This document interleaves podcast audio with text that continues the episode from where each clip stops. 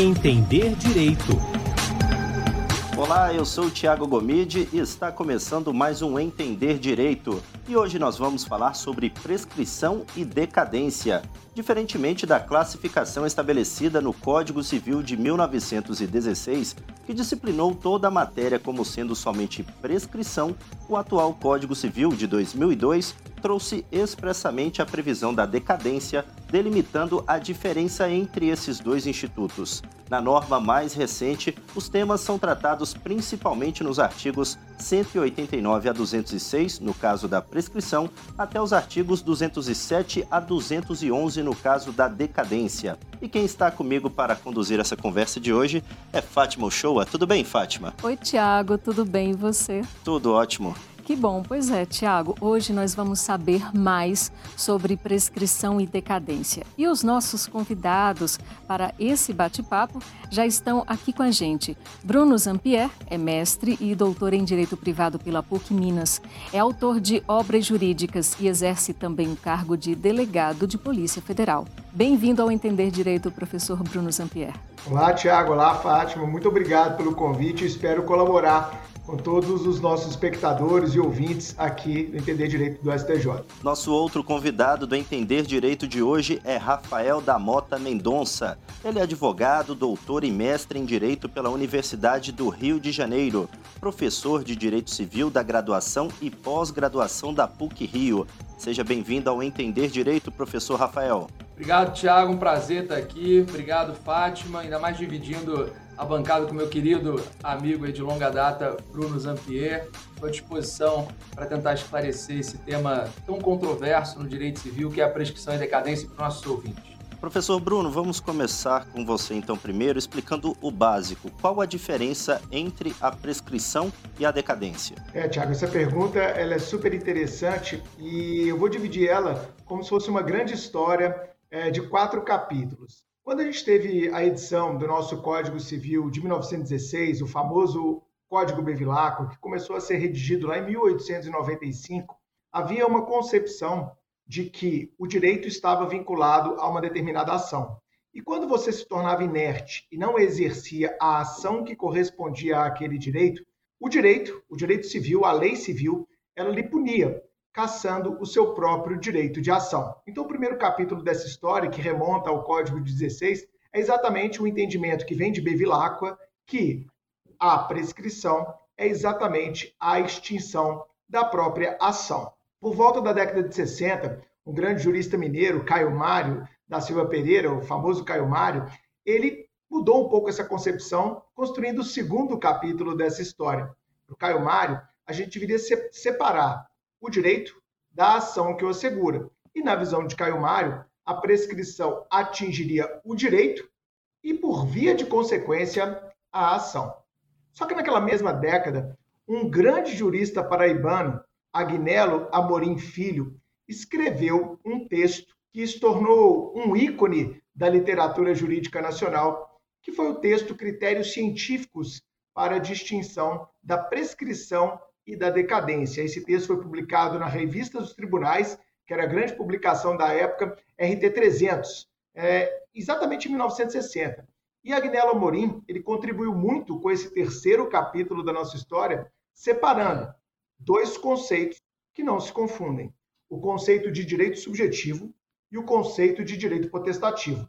O direito subjetivo, quando violado, quando lesado, ele faria nascer uma pretensão.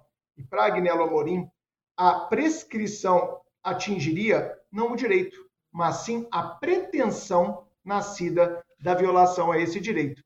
Já no que toca à decadência, ela se vincularia aos direitos potestativos, que nada mais são do que aqueles poderes que uma lei ou um contrato dá ao titular de poder alterar a esfera jurídica de outra pessoa, sem que essa outra pessoa possa fazer nada para se resistir. Ela está em estado de sujeição. Quando você é titular de um direito potestativo, mas não o exerce no prazo previsto na lei ou no contrato, esse seu direito potestativo ele seria extinto. E ao fenômeno extintivo do direito potestativo, nós daríamos o nome de decadência.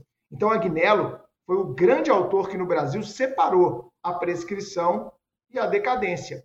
E esse científico de Agnello Amorim Filho, esse grande paraibano, foi adotado pelo Código Civil de 2002. Miguel Reale, quando na década de 70 foi elaborar o nosso Código Civil de 2002, ele se valeu das lições de Agnella Morim Filho. Só que hoje em dia, com a edição do novo Código de Processo Civil em 2015, nós já temos uma nova concepção do que seria prescrição. Seguindo uma linha de processualistas como Humberto Teodoro Júnior, José Carlos Barbosa Moreira, a gente vai entender que a prescrição, na verdade, é um direito de defesa, uma exceção, que pode ou não ser oposta pelo réu, normalmente um devedor, contra a pretensão deduzida pelo autor. Então, hoje, a gente fecha essa história de quatro capítulos com essa percepção dos processualistas. Então, um dia, recapitulando, a prescrição já foi a perda do direito de ação, depois ela passou a ser a perda do próprio direito, depois foi operada uma distinção entre a prescrição e a decadência, sendo que a prescrição recai sobre a pretensão e a decadência sobre o direito potestativo, e mais modernamente, a gente entende, na linha dos processualistas, nesse quarto capítulo dessa história, que a prescrição é uma exceção, um direito de defesa, que pode ou não ser oposto pelo réu quando demandado pelo autor. Esse é um tema que sempre gera muita confusão especialmente aí nos concurseiros, entre os concurseiros, estudantes de direito. Né? E para causar mais confusão ainda, eu tenho agora uma pergunta para o professor Rafael. É, professor, há a possibilidade de se transformar um prazo prescricional em decadencial? É, na verdade, a resposta está muito relacionada com o que o Bruno acabou de, de explicar para a gente, né, de modo muito didática. A prescrição, nessa, nesse terceiro capítulo né, da história que o Bruno contou para a gente, a prescrição está muito relacionada com o direito subjetivo, enquanto a decadência muito relacionada com o direito potestativo, embora hoje nós tenhamos aí a, a, orientação dos processualistas, que ganha força no novo Código de Processo Civil. Mas quando a gente pensa em prescrição, a gente pensa em direito subjetivo. Quando a gente pensa em decadência, a gente necessariamente está no campo do exercício dos direitos potestativos, esse poder, esse direito que eu tenho de influenciar uma, uma esfera jurídica alheia. Então, em regra, a gente não tem como, de alguma forma, transformar um prazo prescricional em prazo decadencial, uma vez que as naturezas são naturezas distintas e estão ali relacionados com questões com direitos também distintos. A não ser que você tenha basicamente na orientação que, que, o próprio, que a própria doutrina do direito civil ela está alinhada, a não ser que você tenha uma própria recategorização desse, desse direito. Um direito antissubjetivo, ele se torna potestativo. Então, um prazo que antes era prescricional por conta do exercício de uma pretensão em razão da violação desse direito subjetivo, ele agora passa a ser um prazo decadencial, uma vez que o direito foi recategorizado para direito potestativo. Mas, a rigor, a gente tem uma diferenciação muito clara e a transformação de prazos ela não é possível. Até porque, muito do que o Bruno falou né, também, os prazos prescricionais eles estão sempre previstos em lei. Né? O artigo 192 do Código Civil ele proíbe que prazos prescricionais sejam convencionados. Depois a gente vai até conversar sobre aonde esses prazos estão localizados no Código Civil. Mas os prazos decadenciais relacionados ao direito potestativo, ao exercício desse direito, eles podem estar na lei, como o Bruno disse, ou também podem decorrer de um contrato. Daí a gente tem a expressão constante em vários momentos do Código Civil sobre decadência legal e decadência convencional, que vai impactar também, repercutir em outros aspectos da própria decadência. Fátima. Para destrinchar melhor ou ainda mais esse assunto, eu gostaria de ouvir de ambos até exemplos práticos. Eu sei que ambos são professores e com certeza os alunos dos dois estão nos acompanhando agora. Então, qual ou quais exemplos práticos que poderiam deixar mais clara essa diferenciação entre prescrição e decadência? Bom, Pode começar, professor. Eu começo aqui com um exemplo. Enfim. Eu, começo, eu começo com um exemplo, é, Fátima, de prescrição e depois eu deixo para o Rafael, que é um grande professor de direito do consumidor, para dar um exemplo de decadência no Código de Defesa do Consumidor. Afinal, todos nós somos consumidores todos os dias da nossa vida, não é mesmo? Então, vou uhum. dar um exemplo clássico. Eu estou com o meu carro dirigindo numa via e uma pessoa avança um sinal de trânsito que estava fechado para ela e colide com o meu veículo. Ou seja, ela violou um dever objetivo de cuidado, agiu culposamente e veio a me causar um dano. Uma hipótese, como eu disse, clássica de responsabilização civil. Naquele momento, eu era titular de um patrimônio, titular do meu veículo.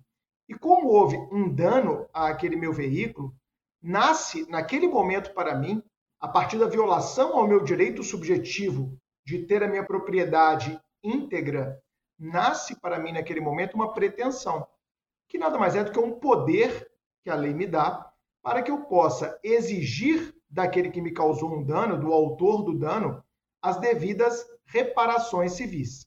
Então, violado o meu direito de propriedade, o meu direito subjetivo de propriedade, pelo ato ilícito praticado por quem avançou aquele sinal de trânsito, vai nascer para mim um poder de exigibilidade, chamado pela nossa lei de pretensão. Então, pretensão nada mais é do que um poder de exigibilidade que a lei me dá. Nesse meu caso, um poder de exigir as devidas reparações civis.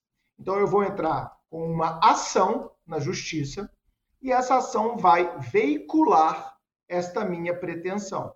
Então, eu vou deduzir essa minha pretensão em juízo. Eu vou levar essa, essa minha exigência até o Poder Judiciário. Só que eu vou ter prazo, como o Rafael disse, legal, prazo previsto em lei para exercer esta minha pretensão de cobrança de uma reparação civil, de uma indenização. Então, a lei civil, por exemplo, Fátima, vai me dar o prazo de três anos, o STJ já falou isso várias vezes, para que eu possa demandar o autor daquele dano. E esse prazo vai começar a correr, terá na linguagem jurídica o seu termo inicial, no dia seguinte à prática daquele ato ilícito. Então, se ele aconteceu hoje, amanhã é o dia 01 da contagem do prazo de três anos para que eu possa demandar aquele sujeito que inadvertidamente avançou o sinal de trânsito e colidiu com o meu carro. Esse prazo é de prescrição, prescrição, porque é o exercício da minha pretensão de cobrança da indenização de reparação daqueles danos que foram causados ao meu carro. Então, eu vou cobrar o conserto do meu carro, o que eventualmente eu gastei para me transportar no período que o meu carro ficou na oficina, e por aí vai, se os danos forem apenas ao veículo. Se eu tiver danos à minha pessoa, eu posso cobrar para os danos também que eu gastei com hospital, médico, remédio, fisioterapia, todos esses danos também se encaixam dentro dessa mesma perspectiva. E o prazo, nesse caso, para concluir e passar para o professor Rafael, será um caso de prescrição trienal, prescrição em três anos, em virtude da responsabilidade civil pelo acidente de trânsito. Já no campo da, da decadência, né, um exemplo clássico, o Bruno já, já rolou a bola sobre o direito do consumidor, que acaba atingindo aí a todos nós. É, a responsabilidade civil nas relações de consumo, ela foi dividida pela nossa Lei 8.078 de 90, o Código de Defesa do Consumidor, em responsabilidade civil por vício do produto e do serviço e responsabilidade civil por fato do produto ou do serviço.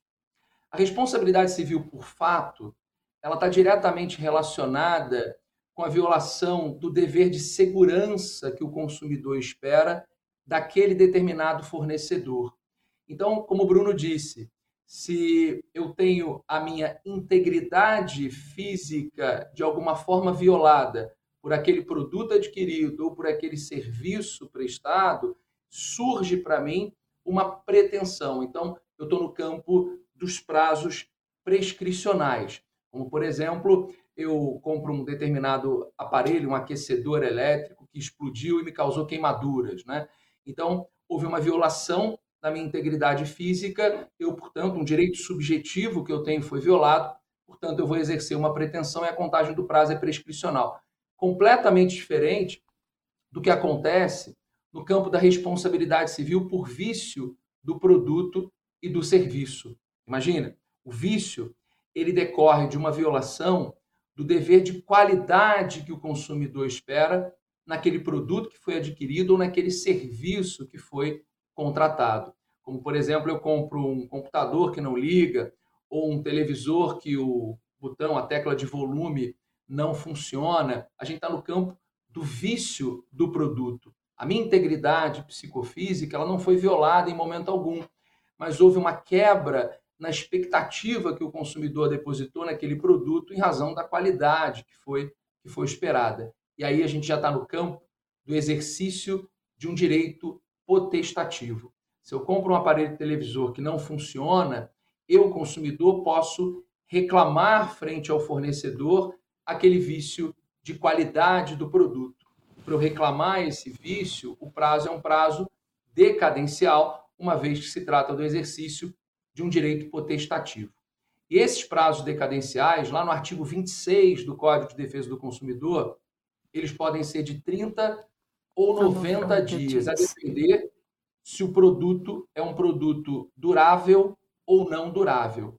Para os produtos duráveis, o prazo é de 90 dias. Para o produto não durável, o prazo é de 30 dias. Beleza? Então a gente tem não só é, exemplos comuns de exercício de direito potestativo, prazos decadenciais no campo das relações de consumo, como, por exemplo, também o artigo 49 do CDC, que fala sobre o direito de arrependimento para as compras, para os produtos adquiridos ou serviços contratados fora do estabelecimento comercial. Você tem, a partir do momento em que o serviço começa a ser prestado, ou a partir do momento em que o produto é entregue, quando você faz, por exemplo, uma compra pela internet ou contrata um serviço por telefone ou também pela internet, você tem o prazo de sete dias para se arrepender. E aí a gente já não está mais no campo do vício do produto ou do serviço. Trata-se de um direito de arrependimento, que está muito mais relacionado com a denúncia, com a resilição unilateral daquele contrato que foi firmado. E o prazo de sete dias também é um prazo decadencial,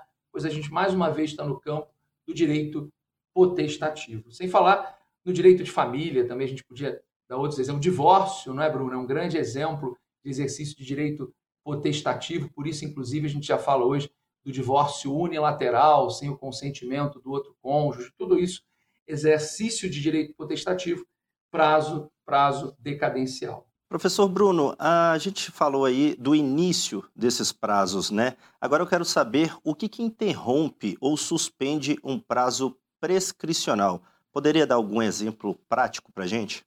Claro. O nosso Código Civil, a partir do artigo 197, ele traça algumas hipóteses, portanto, hipóteses legais, em que a prescrição que começou a ocorrer, ela pode ser suspensa ou causas que impedem, olha o nome, impedimento, impedem o início desse prazo. Então, a primeira coisa que se coloca aqui, Tiago, já é a distinção entre impedimento. Impedimento nem saiu do lugar, nem começou a ocorrer. Suspensão começou a ocorrer e, pela incidência daquela causa, ela será suspensa. Então, já estava correndo e ela será suspensa. Por razões é, peculiares, razões que se ligam a, normalmente à pessoa que está envolvida com o exercício daquela pretensão ou que vai sofrer as consequências do exercício de uma determinada pretensão. Então vamos dar um exemplo clássico. Os absolutamente incapazes para o Código Civil são aqueles que têm menos de 16 anos. É a única hipótese hoje de absoluta incapacidade.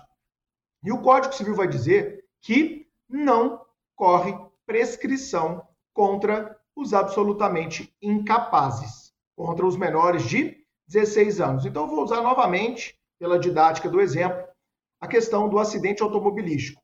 Eu estou distraído, dirigindo meu carro e olhando o celular. Infelizmente, hoje é uma conduta muito comum da gente ver nos no trânsito das grandes cidades. Né? As pessoas dirigindo com o celular na mão. E eu não percebo que, sob a faixa de pedestre, estava atravessando uma criança de 10 anos voltando do colégio.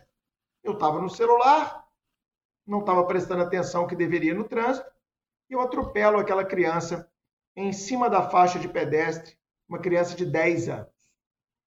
Bom, ela tem vários ferimentos, várias lesões, obviamente ela vai poder, como aprendemos, demandar as devidas indenizações contra a minha pessoa, correto? Já que eu pratiquei um ato ilícito. Só que eu tinha dito no exemplo passado, né, Rafael, que o prazo prescricional seria de três anos. Então, fazendo uma conta rápida, ela teria até os 13 anos de idade para me demandar. Só que nós acabamos de aprender que não corre prescrição contra os absolutamente incapazes, contra os menores de 16 anos. Então, esses três anos, eles só serão contados a partir de quando? A partir do aniversário dela de 16 anos. Então, aquela criança que eu atropelei, entre 10 e 16 anos, o prazo de prescrição, o prazo para ela me cobrar aquela indenização está o quê?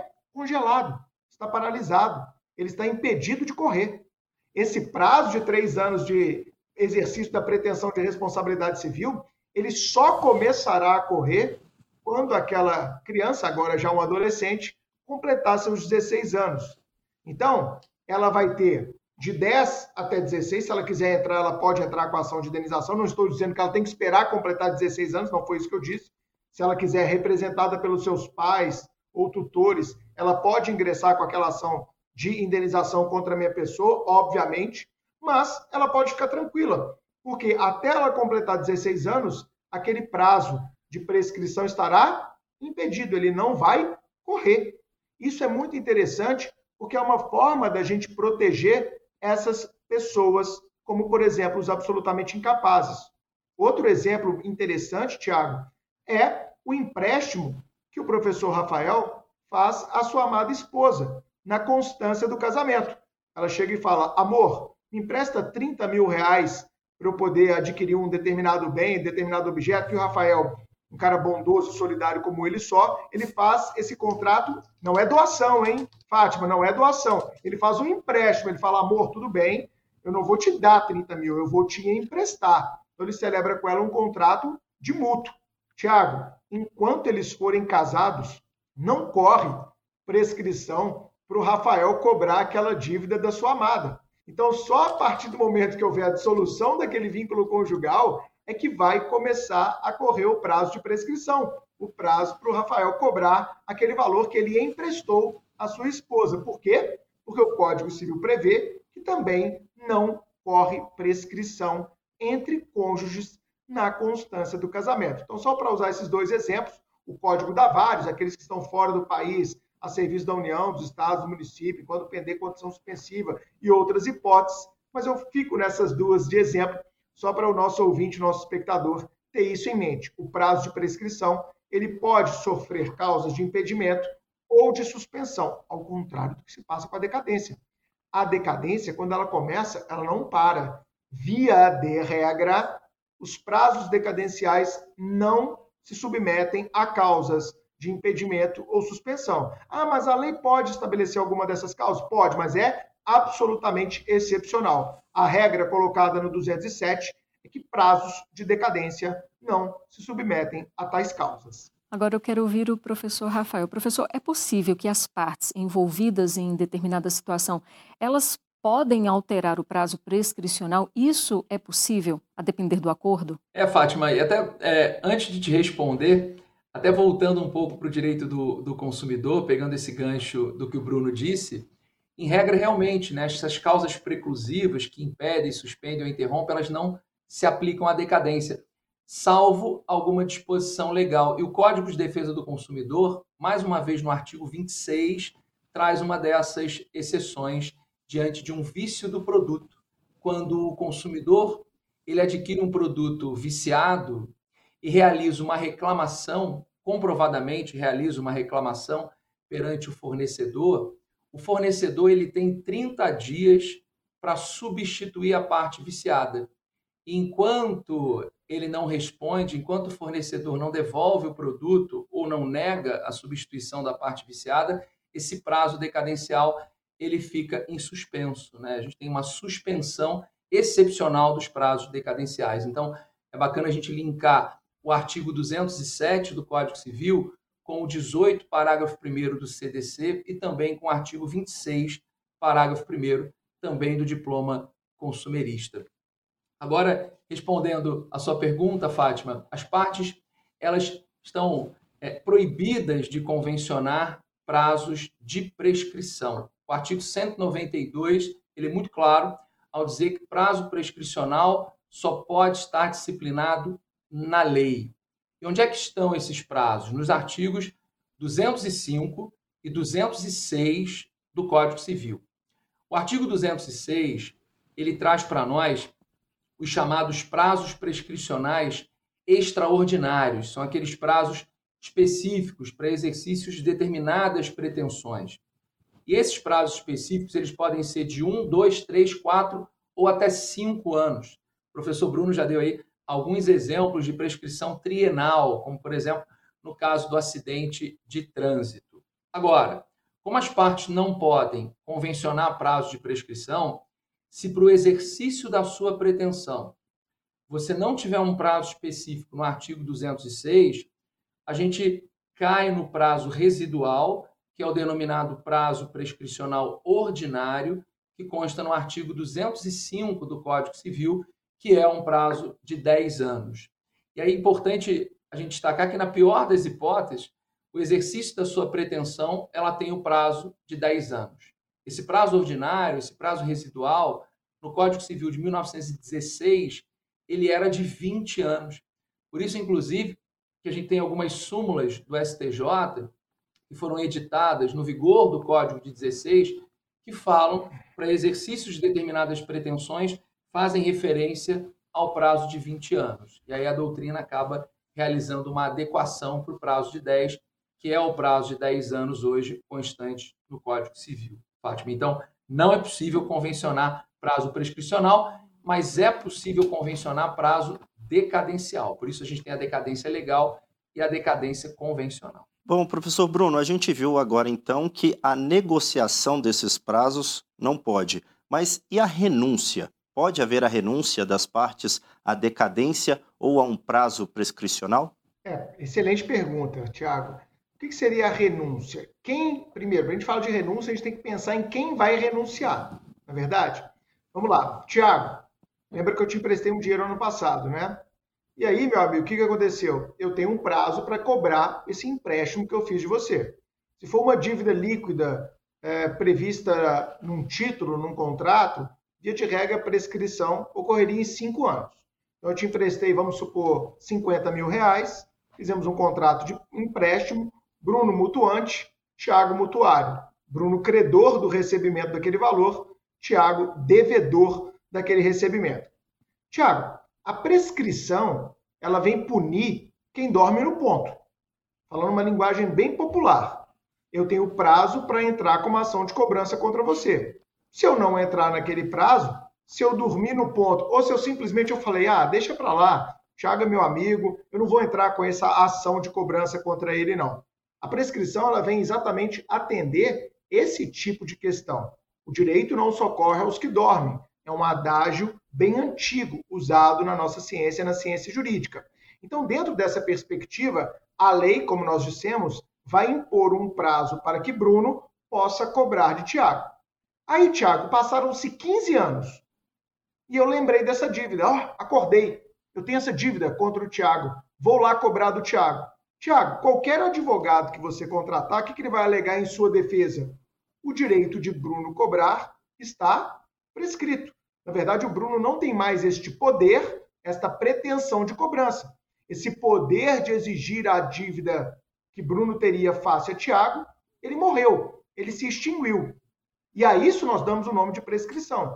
Então, a prescrição, pelo 189 do Código Civil, seria a extinção da pretensão pelo seu não exercício nos prazos previstos em lei. Então, o seu advogado, Tiago, ele vai te defender dizendo assim: Bruno não pode mais exercer essa pretensão de cobrança, ok?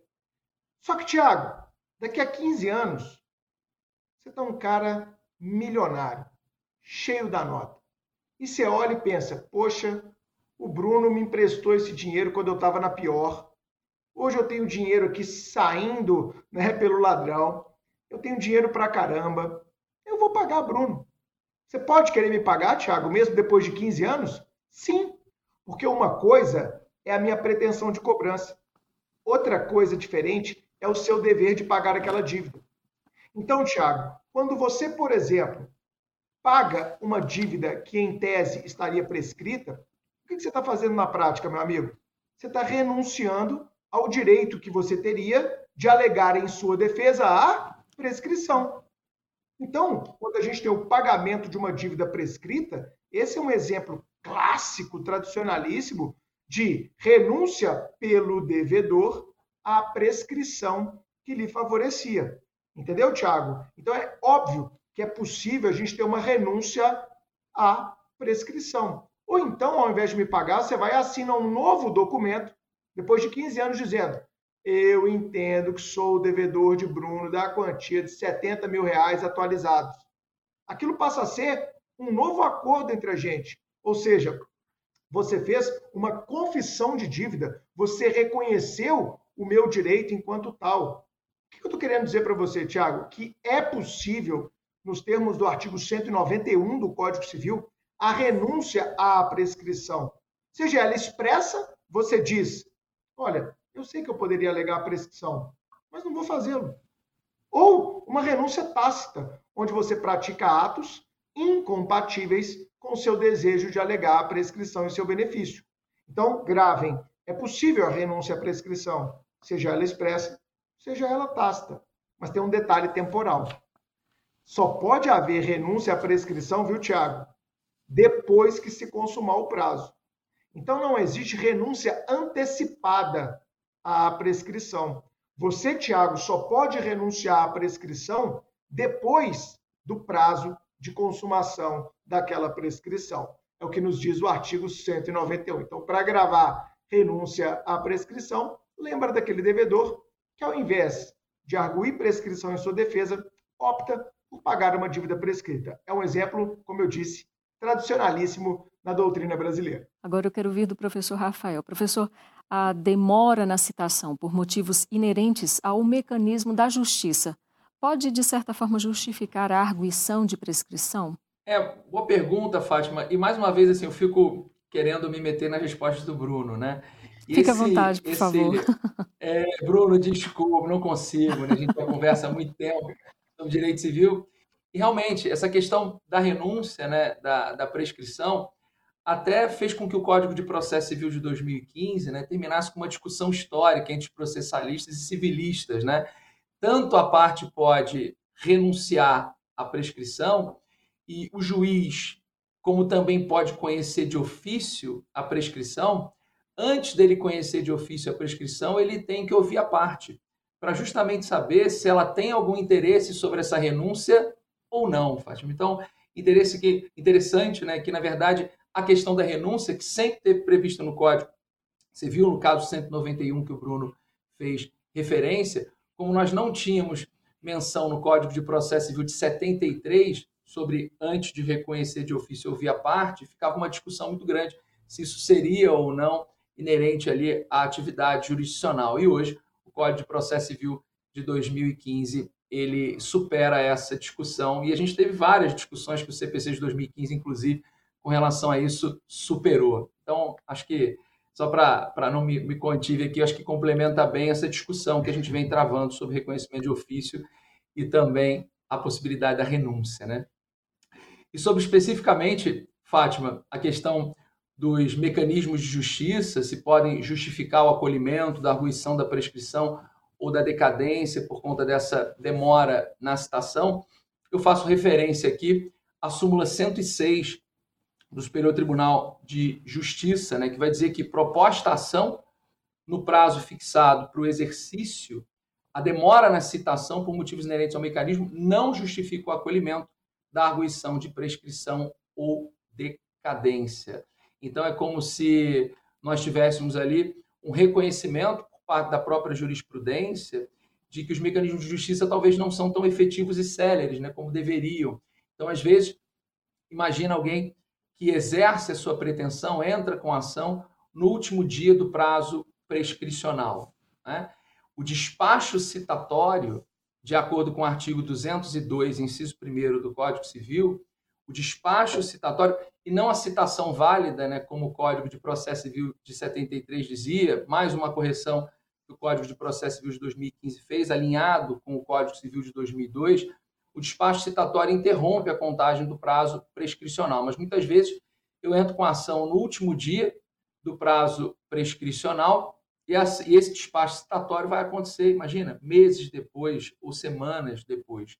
Então, o despacho citatório, para todos os efeitos, ele retroage a data da distribuição da ação, evitando, portanto, que nessa janela ocorresse o reconhecimento ou até mesmo a prescrição. Então, esses mecanismos judiciários que acabam atrasando a delonga processual, eles não podem ser utilizados para reconhecimento da prescrição. Ressaltando mais uma vez a súmula 106 do STJ, Fátima. Professor Bruno, e pode o juiz de ofício conhecer da decadência e da prescrição? Pois é, Tiago, essa pergunta até o, o, o, meu amigo Rafael começou a responder aí, e ela já deu pano para manga ao longo das últimas décadas no direito brasileiro. Historicamente, vamos fazer uma perspectiva histórica rápida, só para o nosso ouvinte e espectador entender melhor esse dilema. Historicamente, a gente tinha que a prescrição era uma matéria de direito privado e cabia à parte alegar. Então, usando aquele nosso exemplo de novo, Tiago, se eu te emprestei dinheiro e entrei com a pretensão de cobrança, com uma ação de cobrança 15, 20 anos depois contra você, cabia a você e seu advogado levantar o dedo e falar: não, a pretensão do Bruno está extinta pelo fenômeno da prescrição.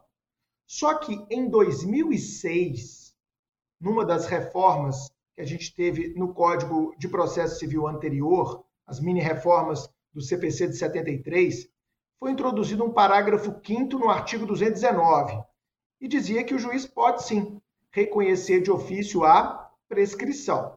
Muita gente discordou, muita gente entendeu que era um ativismo judicial indevido, que isso desequilibrava a relação processual entre as partes, que não era assim que a gente conseguiria agilidade na prestação jurisdicional, que não era essa a ideia de eficácia da justiça que a gente deveria defender, que direitos patrimoniais não devem sofrer intervenção por parte do Poder Judiciário e uma série de argumentos.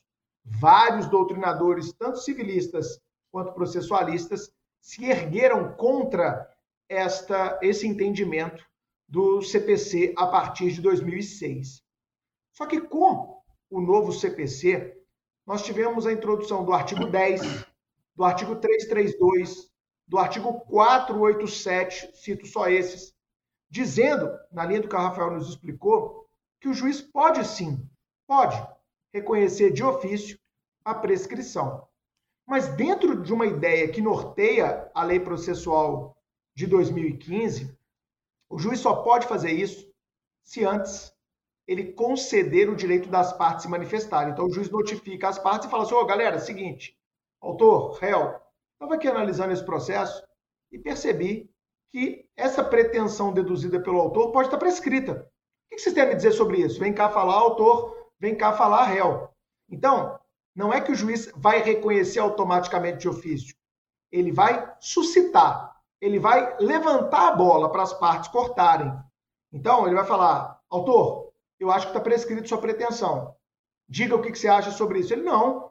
Eu fui embaixador do Brasil na Espanha por 20 anos e como eu estava fora do Brasil a serviço da União, não correu prescrição contra mim. Aí o juiz, opa, eu não sabia disso.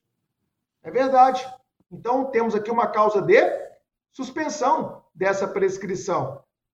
Ele poderia notificar o réu e o réu falar: Pô, juiz, espera aí, esse autor está me cobrando uma dívida que eu já paguei, uma dívida prescrita.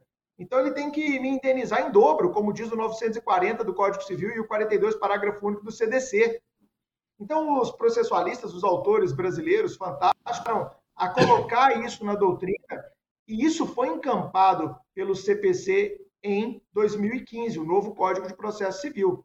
Então, o juiz hoje pode reconhecer a prescrição de ofício? Pode, mas antes de dar uma sentença de mérito reconhecendo aquela prescrição, o juiz tem por dever, dentro de uma ideia de um contraditório participativo, onde as partes, juntamente com o juiz, constroem uma decisão dentro da prestação jurisdicional, o juiz pode reconhecer de ofício, mas antes ele tem que ouvir as partes. Mas vamos lembrar, como o Rafael nos explicou, que no âmbito da decadência existem dois regimes distintos.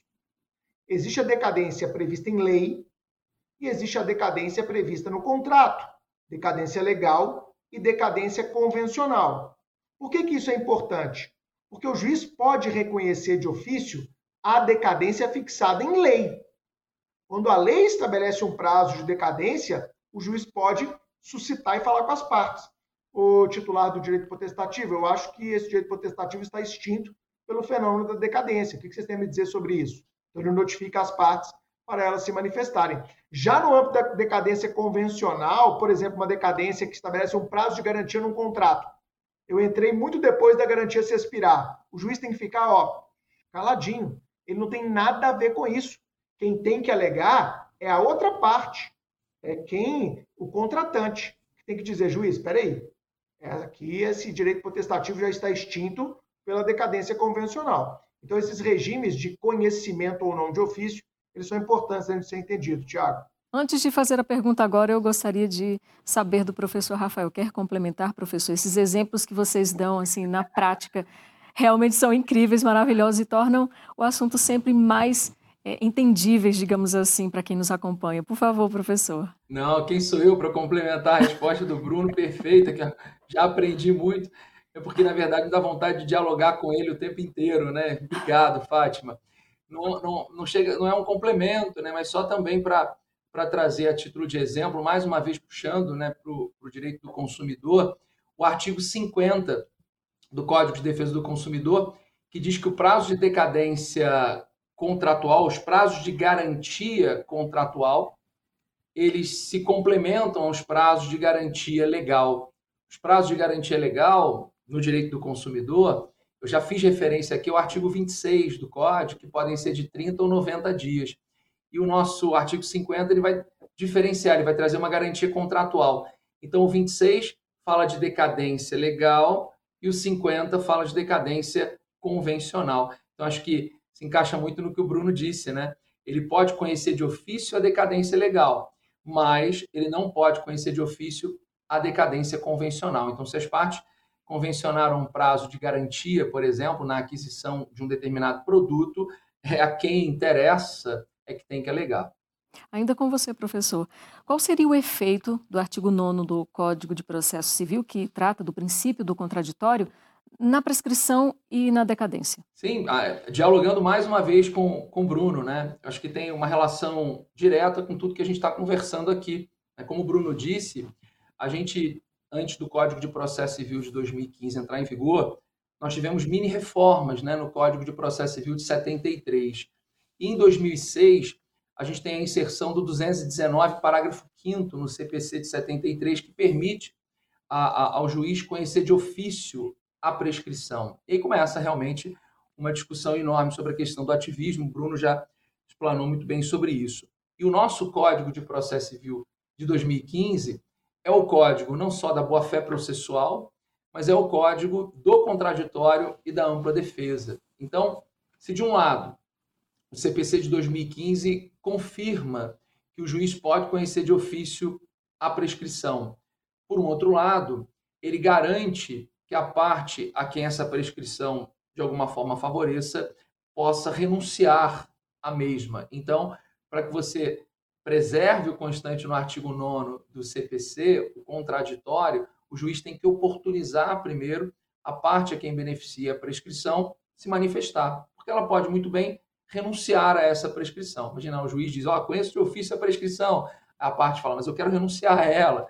Então, hoje, né, essa discussão está um pouco superada, prevalece sempre a renúncia da parte, caso assim ela entenda. Então, o juiz tem que oportunizar a parte se manifestar antes de dar uma sentença de mérito, como disse o Bruno, conhecendo de ofício a prescrição. Então, a, o artigo 9, né, que, que traz o princípio do contraditório, ele está relacionado diretamente com essa discussão. Né? E eu estou me referindo aqui o tempo inteiro à prescrição, mas a gente pode também manifestar com relação à decadência legal nos mesmos termos. Tá? Decadência legal ela também pode ser conhecida, enfim, e por aí, e por aí vai. A gente faz, acho interessante fazer referência aqui ao artigo 210 e o 211 do Código Civil, que fala sobre essa questão da decadência legal e convencional, quanto a parte pode renunciar, o juiz reconhecer e, e por aí vai. E o que, seria a prescrição intercorrente? Eu gostaria de ouvir o professor Bruno, por favor, professor.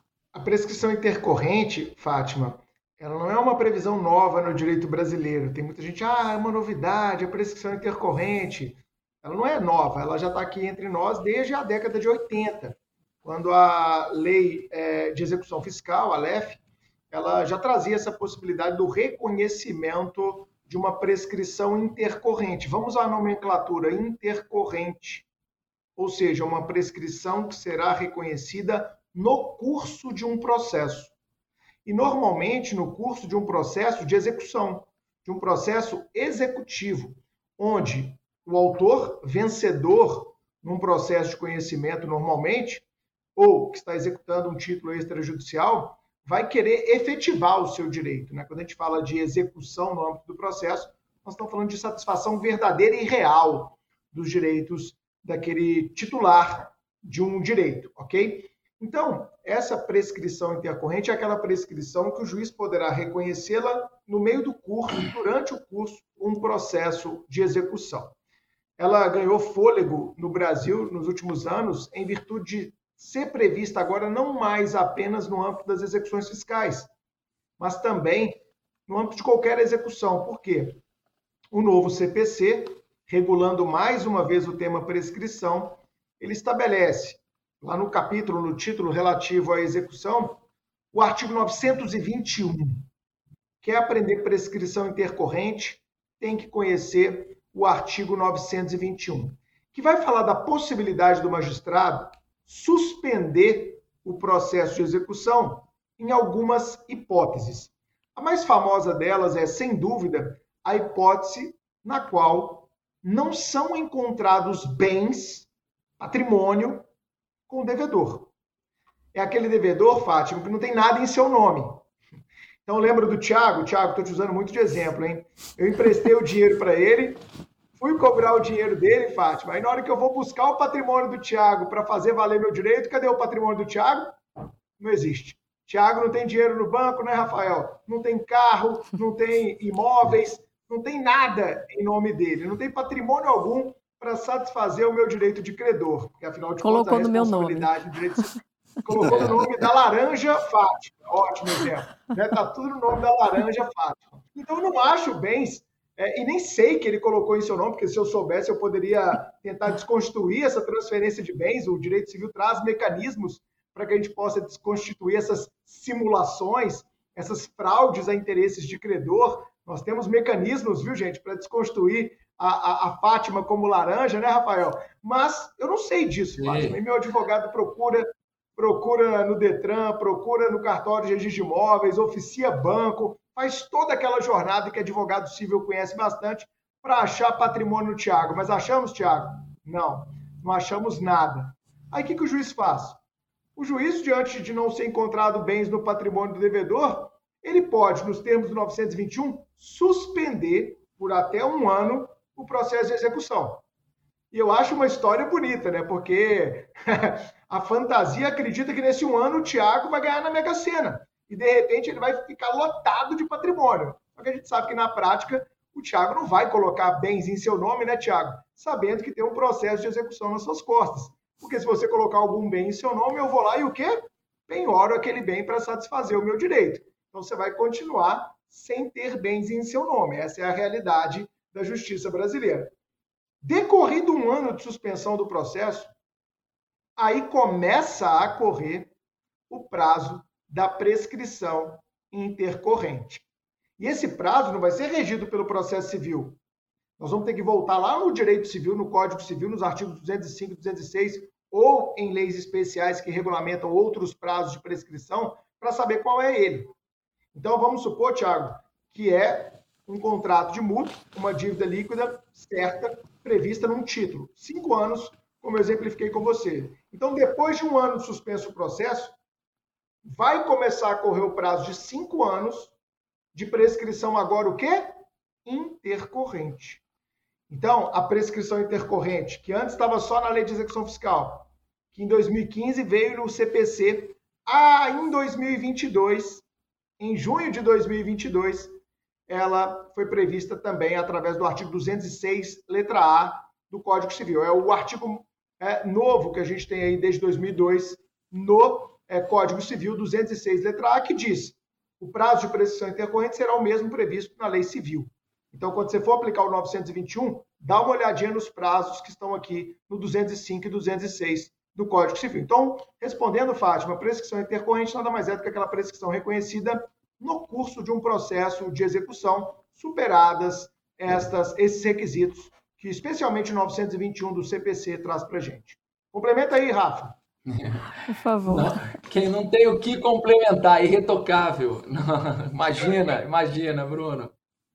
Perfeito, perfeito. Sempre, sempre um prazer te ouvir, meu amigo. Professor Rafael, então falando aí desses prazos, é possível então a aplicação imediata do novo prazo decadencial ou prescricional às relações jurídicas já existentes, quando há uma nova lei que dispõe prazos inferiores aos que vigiam anteriormente? Como é que fica isso? É, Tiago, essa é uma discussão enorme, né? Eu sei que o Bruno também gosta de, de falar sobre, sobre o assunto, e a gente sofreu muito, né? E, e teve que travar essa discussão é, de modo muito prático, até quando o Código Civil de 2002 entrou em vigor, né?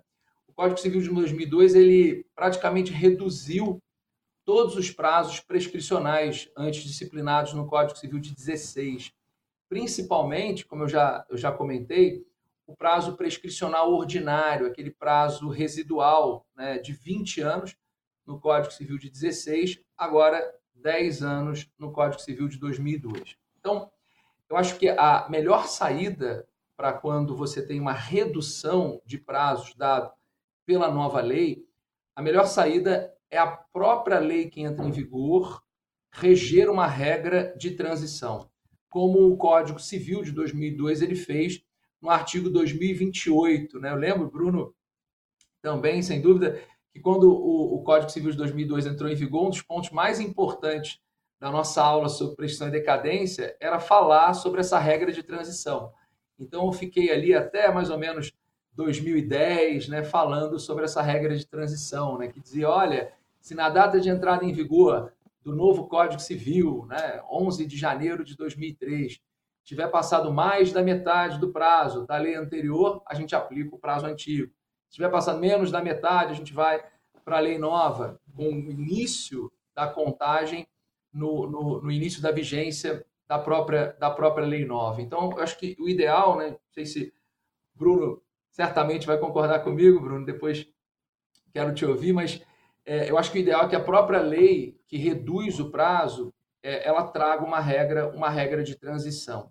Mas a doutrina ela acaba de alguma forma, né, tentando estabelecer alguma saída para a hipótese em que a lei nova não traz regra, regra de transição. E aí nós temos alguns autores que vão dizer o seguinte, olha, se a lei nova ela traz um prazo mais curto de prescrição iniciada, esse prazo mais curto ele será computado a partir da entrada em vigor dessa nova lei. É uma forma de você criar uma regra de transição geral, seria mais ou menos isso, né? Agora, se a prescrição iniciada na vigência da lei antiga, ela for completada em um período de tempo menor, se ela for completada em menos tempo, segundo essa própria essa própria lei, você continua com a lei antiga regendo esse prazo de prescrição. Então, a gente tem uma saída interessante e geral dada pela nossa própria doutrina. Mas aí a gente tem também um regramento ali específico do STF e do STJ falando sobre isso. E basicamente o, o, o STF e o STJ segue esse entendimento. É, os dois tribunais eles autorizam a aplicação da nova lei que reduziu o prazo de prescrição ou de decadência a todas as ações posteriores ao início da vigência desse prazo reduzido. Então, acho que são regras gerais dadas tanto pela doutrina quanto pela jurisprudência, no caso da gente não ter uma regra de transição. Mas o ideal é que essa nova lei sempre traga regra de transição. E aí eu queria. Concorda comigo, Bruno? Acho que o ideal é que a lei nova faça isso, né? É. Quando a gente fala de redução de prazos, Tiago e Fátima, nós estamos falando de uma nova percepção do legislador para aquela realidade. É como se o legislador falasse: espera aí, esse prazo está tenso demais, vamos reduzir? Vamos. Porque quando a gente fala de reconhecimento de prescrição e decadência, o grande princípio constitucional que é o pano de fundo é a segurança jurídica, é a estabilização das relações jurídicas. Tiago, quanto menor for o prazo de prescrição, mais rapidamente haverá uma estabilização daquela relação. Eu sei que superado o prazo de prescrição, não adianta eu cobrar aquela dívida de você, você vai alegar a prescrição em sua defesa e o juiz vai extinguir aquele processo com análise de mérito. Então, quando o legislador resolve diminuir um prazo de prescrição, ele está mudando a concepção dele. Então, é lógico que o melhor dos mundos, como o Rafael disse, é o novo dispositivo legal trazer uma regra de direito intertemporal, como o Código Civil fez lá nas disposições finais e transitórias a partir do artigo 2028. A gente tem várias regras de direito intertemporal ali para trazer mais segurança jurídica nesse período, vamos usar uma expressão antiga, né, de mixagem entre a saída da velha lei e a entrada da nova lei. Então, nesse período em que elas se misturam, o melhor que a gente tem é um cenário de regramento específico. Mas, na ausência, nós vamos usar a LINDB, por exemplo, a Lei de Introdução às Normas do Direito Brasileiro, para trazer esse regulamento e essa segurança jurídica. Então, nós vamos, ao diminuir o prazo, entender que aquela norma pode eventualmente ser retroativa, desde que preservado, evidentemente, o direito adquirido, a coisa julgada e o ato jurídico perfeito, como diz o artigo 6 da LINDB e também o artigo 5 da nossa Constituição. É isso. E hoje você entendeu direito sobre prescrição e decadência. Nós conversamos com o professor Bruno Zampier, a quem eu agradeço todos os esclarecimentos prestados hoje aqui na nossa conversa. É uma honra estar com vocês aqui no Entender Direito e espero voltar em outras oportunidades. Muito obrigado. Com certeza, professor. Agradecemos também a participação do professor Rafael Mendonça. Professor, muitíssimo obrigada pela participação no Entender Direito de hoje. Eu que agradeço, Tiago, Fátima. É um prazer participar e contem comigo para em outras oportunidades contribuir. E é isso, pessoal. Antes de encerrar, eu lembro a você que o Entender Direito está na programação da TV Justiça, da Rádio Justiça e no canal do STJ no YouTube e em podcast nas plataformas digitais de sua preferência. Tchau, tchau. A gente se encontra. Entender Direito